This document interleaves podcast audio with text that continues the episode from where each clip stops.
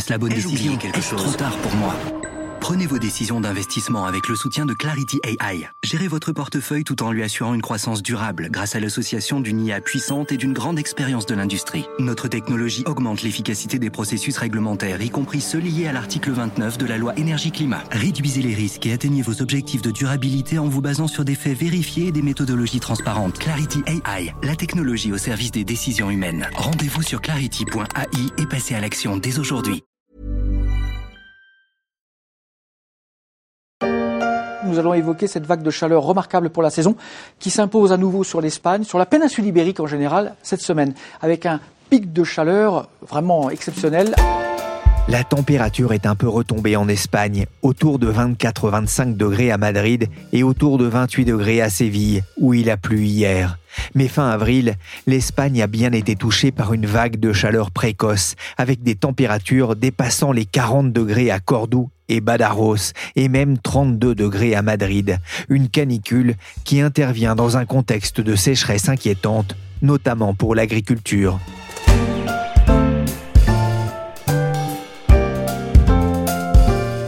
Je suis Pierrick Fay, vous écoutez La Story, le podcast d'actualité des échos, un programme disponible sur toutes les applications de téléchargement et de streaming.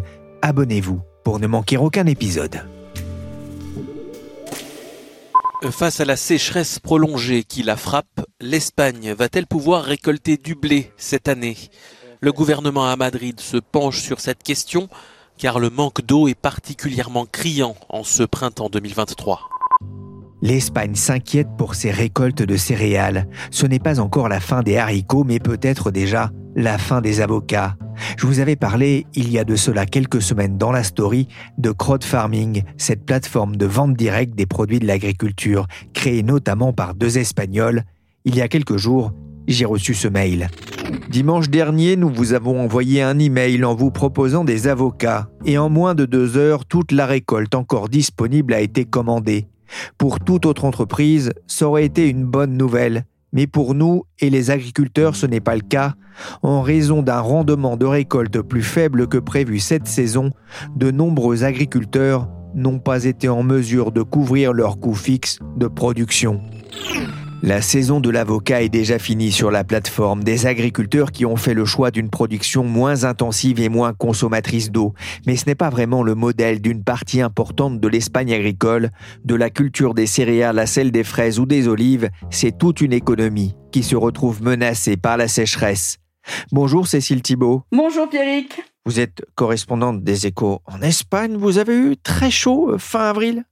Oui, oui, effectivement, on a eu très chaud en Espagne, avec des températures de 40 degrés. Euh, c'est beaucoup.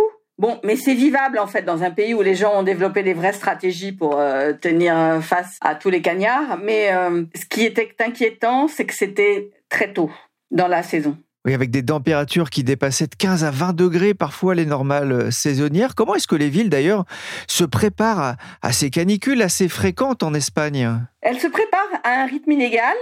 On peut dire qu'il y a des stratégies qui sont toutes simples, du genre euh, ouvrir plus tôt dans la saison les piscines découvertes, modifier les horaires scolaires car les écoles ne sont pas climatisées, contrairement au bureau, on l'oublie souvent. Certaines villes ont commencé à développer des vraies stratégies de d'adaptation en revégétalisant les places publiques avec des grandes voiles sur les rues piétonnes, des pergolas, etc., etc. Et je crois qu'une des initiatives les plus notables sont les refuges climatiques qu'on commençait à mettre en place euh, des villes comme Bilbao et Barcelone notamment. Ce sont en fait ces refuges climatiques, c'est un bien grand mot, mais c'est en fait tout simplement l'ouverture au public d'espaces verts ou d'espaces intérieurs climatisés ça peut être euh, des bibliothèques, euh, des installations sportives, des musées, des maisons de quartier, etc., etc. Des espaces qui s'offrent comme des oasis en fait, où chacun peut venir passer le temps nécessaire pour se rafraîchir et tempérer les effets de la chaleur extrême. Il y a l'idée que vivre dans le béton, vivre en ville, va être de plus en plus difficile et il faut offrir des alternatives aux, gens qui n'ont pas la possibilité de sortir de la ville. Ouais, c'est vrai qu'en France, hein, en période de canicule, on conseillait aussi aux gens euh, d'aller au cinéma euh, climatisé, voire euh, dans, chez les distributeurs, là aussi, où c'était souvent climatisé, ou pourquoi pas au rayon surgelé. Alors l'été s'annonce chaud encore en, en Andalousie notamment, mais cette canicule est surtout venue mettre en exergue la crise que connaît aujourd'hui le pays avec la sécheresse. Il n'a pas assez plu euh, cet hiver? Oui, en fait, plus que la canicule, c'est la sécheresse qui inquiète, vraiment. Parce que les réserves d'eau sont à moins de la moitié de leur capacité, quand elles devraient avoir fait le plein avec les, des pluies de printemps et la fonte des neiges. Mais il n'a pas neigé cet hiver, il n'a pas plus printemps. Donc en fait, le mois d'avril a été absolument catastrophique. Et le paysage euh, des grands réservoirs d'eau, etc., etc., c'est vraiment désespérant. Quand on s'approche, vraiment de la boue craquelée, c'est complètement lunaire. Il y a des photos qui ont un petit peu fait le tour des journaux. C'est un lac de réservoir de Sau, non loin de Barcelone, où on a vu émerger tout un village qui avait été englouti au moment de la construction du barrage en 1962. Alors, les gens y vont avec le sentiment de faire un espèce de tourisme d'apocalypse, si on peut dire. Mais c'est vraiment préoccupant et c'est visiblement préoccupant. Ouais, préoccupant notamment pour l'agriculture. Quel impact cette sécheresse va-t-elle avoir sur la production agricole? Alors la sécheresse a déjà un impact énorme. On n'est pas arrivé au bout de nos peines, si on peut dire, mais pour le moment, on peut dire que le principal syndicat agricole, euh, COAG, calcule que 80% des, terres cultivées sont euh, en risque total, euh, en urgence. Et puis, en fait, on peut dire surtout que, j'allais dire, euh, il pleut où c'est mouillé, mais ce serait plutôt l'inverse. Il fait sec là où c'est déjà séché. En fait, il a plu deux fois moins que d'habitude cette année. Certaines régions, comme la Catalogne, ont enchaîné 33 mois sans une seule goutte de pluie. Donc, 5 euh, millions d'hectares de céréales sont en péril. Enfin, les chiffres sont un peu apocalyptiques. Enfin, on ne devrait pas dire ça parce qu'il faut se préparer, il faut être réaliste et pas parler d'une catastrophe, mais parler d'un processus qui est en cours et contre lequel il faut prendre des, initiatives. Mais bon, beaucoup de récoltes sont déjà perdues et certaines cultures, les céréales notamment, ne vont pas être moissonnées parce que le rendement ne va pas compenser le prix de la machine et du carburant. Enfin, c'est désespérant pour les agriculteurs, vraiment. Et les producteurs de fruits, pour eux, c'est plus important parce que c'est un cycle qui est plus long, donc ils craignent vraiment de perdre leurs arbres.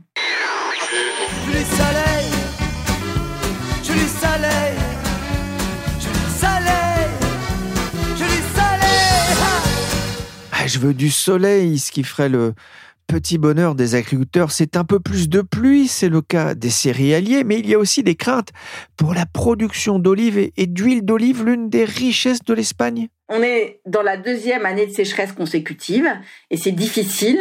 Les planteurs d'oliviers calculent que l'année dernière, la production avait été 30% de l'habituel. Et cette année, ça peut être encore plus dramatique dans la mesure où le printemps, c'est le moment où les arbres fleurissent pour produire des olives qu'on va récolter durant l'hiver, l'hiver prochain. Et cette année, il n'y a pas eu suffisamment d'eau pour que les arbres fleurissent, donc il y aura peu d'olives. C'est déjà la prochaine récolte est cuite. Donc, et c'est important au niveau mondial, si on peut dire, parce que l'Espagne est le premier producteur d'olives au monde. L'Espagne produit pratiquement euh, la moitié de l'olive mondiale. Et les régions d'Andalousie centralisent, euh, j'allais dire d'une manière, enfin complètement symboliquement, mais euh, matériellement, elles centralisent, on le voit, la grande production espagnole. Et là, ça peut être effectivement un manque à gagner terrible pour le secteur. Et puis, on va voir flamber les prix, bien sûr. Et avec euh, cette euh, interrogation, cette crainte hein, des agriculteurs et des arboriculteurs, sauver les arbres, c'est ce que vous nous disiez. Vous avez rencontré, vous, des, arboriculteurs de la région de Lérida, une des grandes régions productrices d'Espagne. Que vous disent-ils? Pour eux, c'est un drame parce qu'il s'est passé un événement qui, pour eux, est absolument euh, dramatique, qui marque une rupture pour la première fois en 161 ans, c'est très important, le canal d'Urgel qui est un peu le système qui régule toute l'irrigation euh, de ce grand verger espagnol. Le canal Urgel donc a coupé robinet, littéralement. Plus d'eau pour les cultures, juste le minimum pour que les arbres ne meurent pas. Parce qu'un arbre, c'est 4 ou 5 ans, voire jusqu'à 7 à 8 ans de soins avant qu'il n'entre réellement en, vraiment en production. Alors pour situer cette région qui se trouve au pied des Pyrénées, C'est une région chaude, ensoleillée, habituellement très bien irriguée, et de là viennent beaucoup de pêches de nectarines qui arrivent en France sur les étals. Mais à partir du moment où le débit des rivières baisse et les réserves d'eau ont fondu, il n'y a plus cette abondance. Et c'est un vrai choc pour cette région. Cette région, si vous avez vu le film qui s'appelle Nos soleils, c'est un film espagnol qui était assez beau sur une famille d'agriculteurs euh, qui se trouvent confrontés à la question de l'arrivée de, panneaux solaires euh, sur leurs terres en Espagne. C'est un, très joli film et il décrit très très bien le jour le jour de ces familles d'agriculteurs. Voilà, c'est un petit conseil, il faut le voir. Voilà.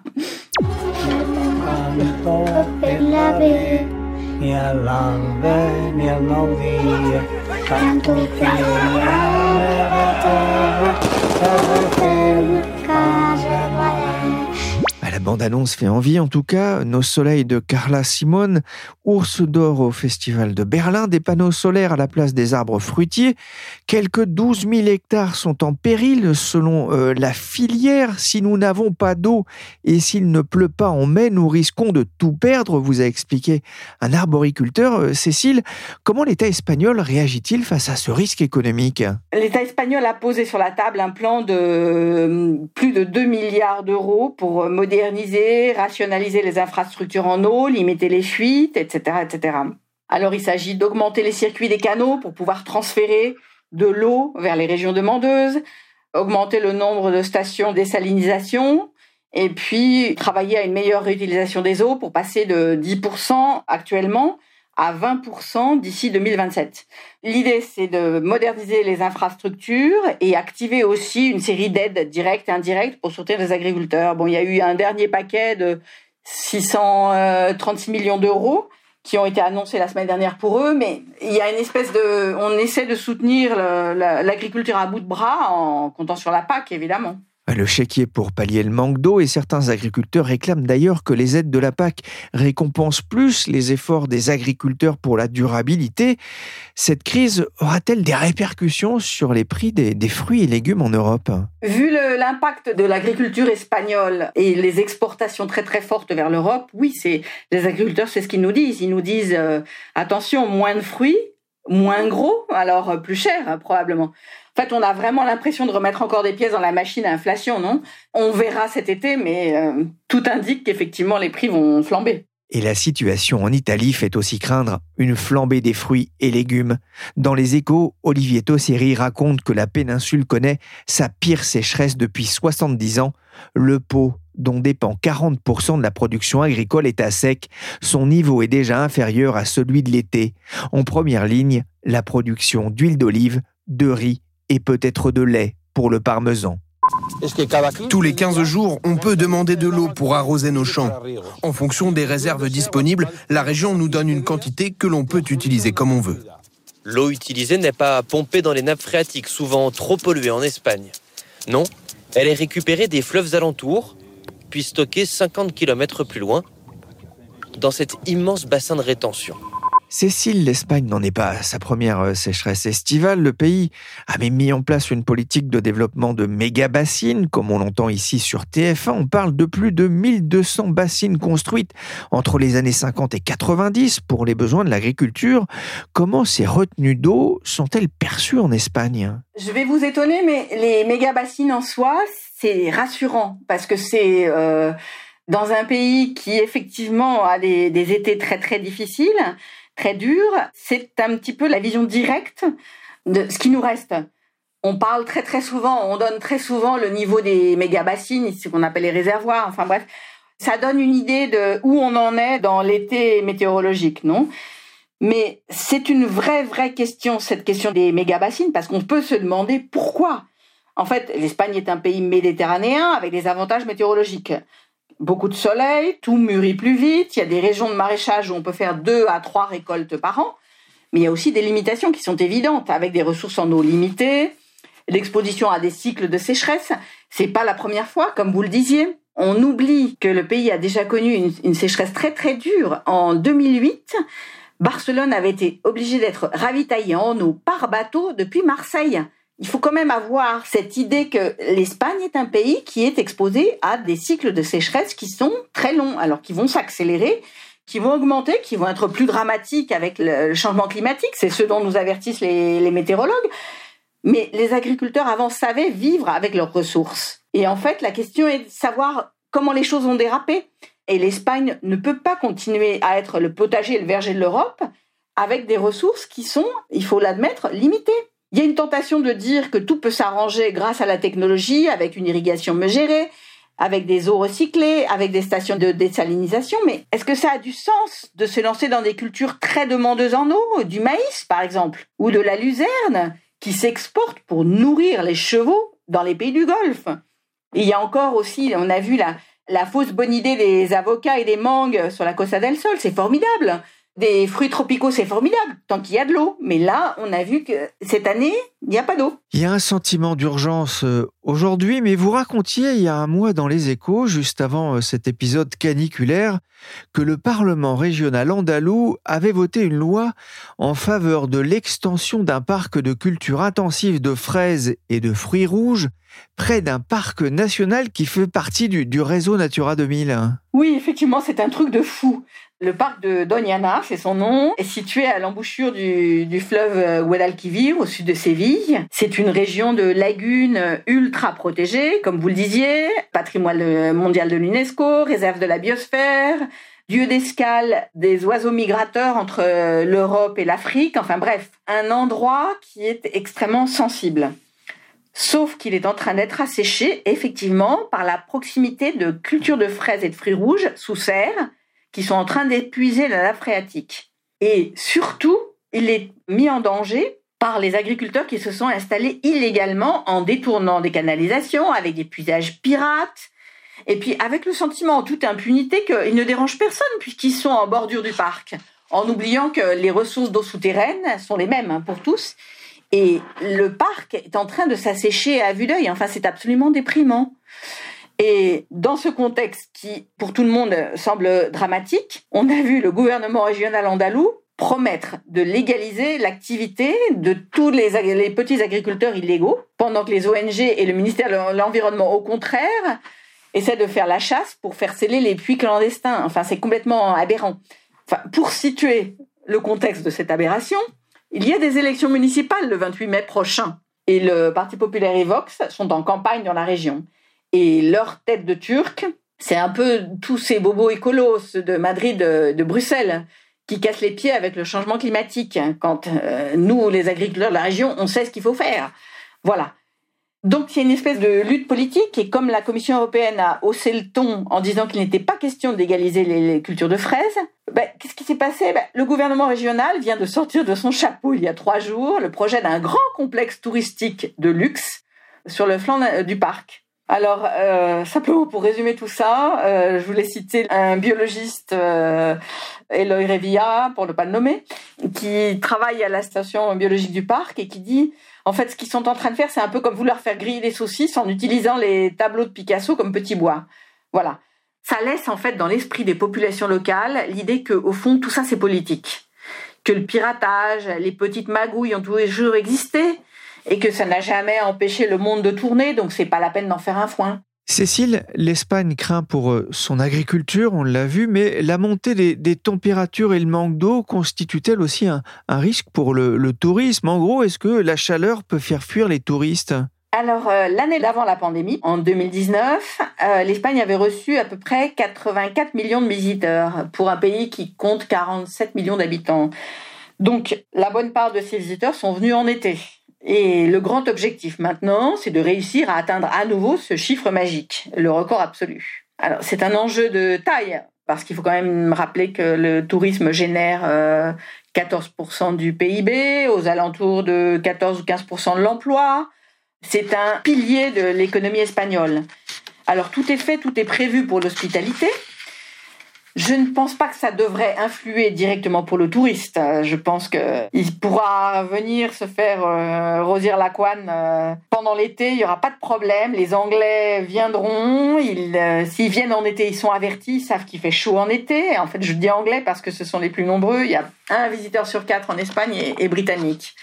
Donc, euh, il ne devrait pas souffrir parce que tout sera fait pour aménager son séjour. D'ailleurs, il y a quelque chose qui est assez drôle, c'est qu'effectivement, il y a un accord tacite qui veut en Espagne qu'on ne parle jamais de sécheresse quand les touristes sont là. On commence à parler de réduction du débit ou d'éventuelles coupures d'eau après le départ des estivants, à partir de septembre ou octobre. Hein. C'est pas gentil tout ça? Les touristes, c'est vrai, hein, qui dit sécheresse dit manque d'eau. Est-ce que quand même ces touristes qui arrivent en nombre ne sont pas, on, le voit, ils sont pas toujours les bienvenus euh, à Barcelone euh, notamment. Oui, oui, voilà une question intéressante. Effectivement, la question de l'usage des eaux et du partage de l'usage euh, va se poser et Effectivement, on s'interroge parmi les, gens qui sont saturés par l'invasion touristique, les hordes qui débarquent à Barcelone pendant l'été. Alors, certaines associations commencent à poser des questions en demandant, euh, quand le plan sécheresse de la Généralitat, le gouvernement catalan, prévoit de réduire de 40% l'eau des agriculteurs, de 30% l'eau des éleveurs, de 15% l'eau de l'industrie, quel effort va-t-on demander aux touristes?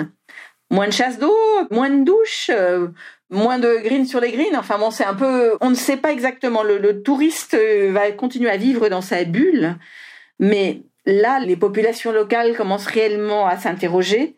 Il est difficile de contourner le sujet quand il y a des localités du littoral, sur la Costa Brava par exemple, euh, qui est très fréquentée par les Français, vont voir leur population multipliée par 10 durant l'été. C'est parfois c'est très difficile. Et à Barcelone, c'est une goutte d'eau de plus dans l'espèce de, grand ras-le-bol. Vous savez, on parle souvent, enfin, de tourismophobie, on dit en Espagne.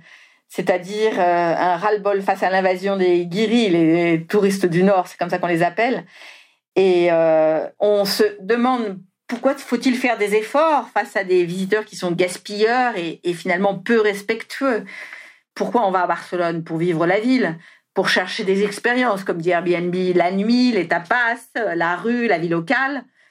Sauf que hum, l'authenticité des quartiers que les touristes cherchent, euh, plus ils sont là, plus elle s'en va. Les habitants sont fichus dehors, les restos deviennent des franchises de, je ne sais quoi, de gastrofusion. Euh, le grand marché de Barcelone, par exemple, la Boqueria, sert des smoothies de fruits exotiques les cartes des boissons sont en anglais dans les cafés, même euh, chez les marchands de fruits. Toutes les indications sont en anglais. Il y a une vraie grogne en fait. Et le facteur sécheresse ne va vraiment euh, rien arranger. Oui, d'autant qu'une enquête récente montre que la consommation en eau des hôtels représente à elle seule 12% du total dans la région et chaque touriste des hôtels de luxe consomme 5 fois plus qu'un habitant.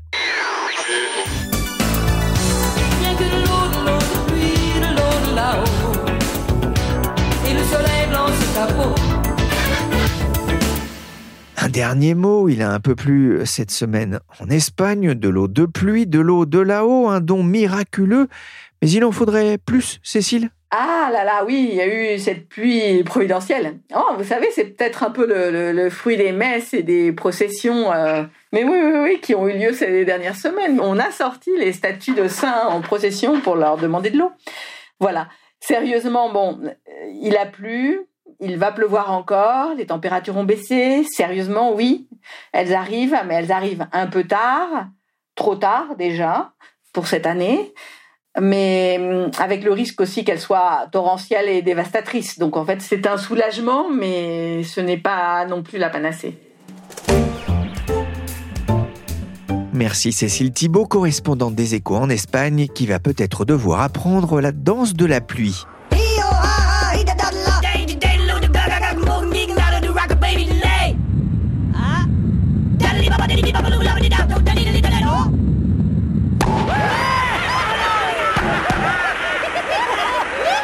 Cet épisode de la story a été réalisé par Willy chargé de production et d'édition Michel Varnet.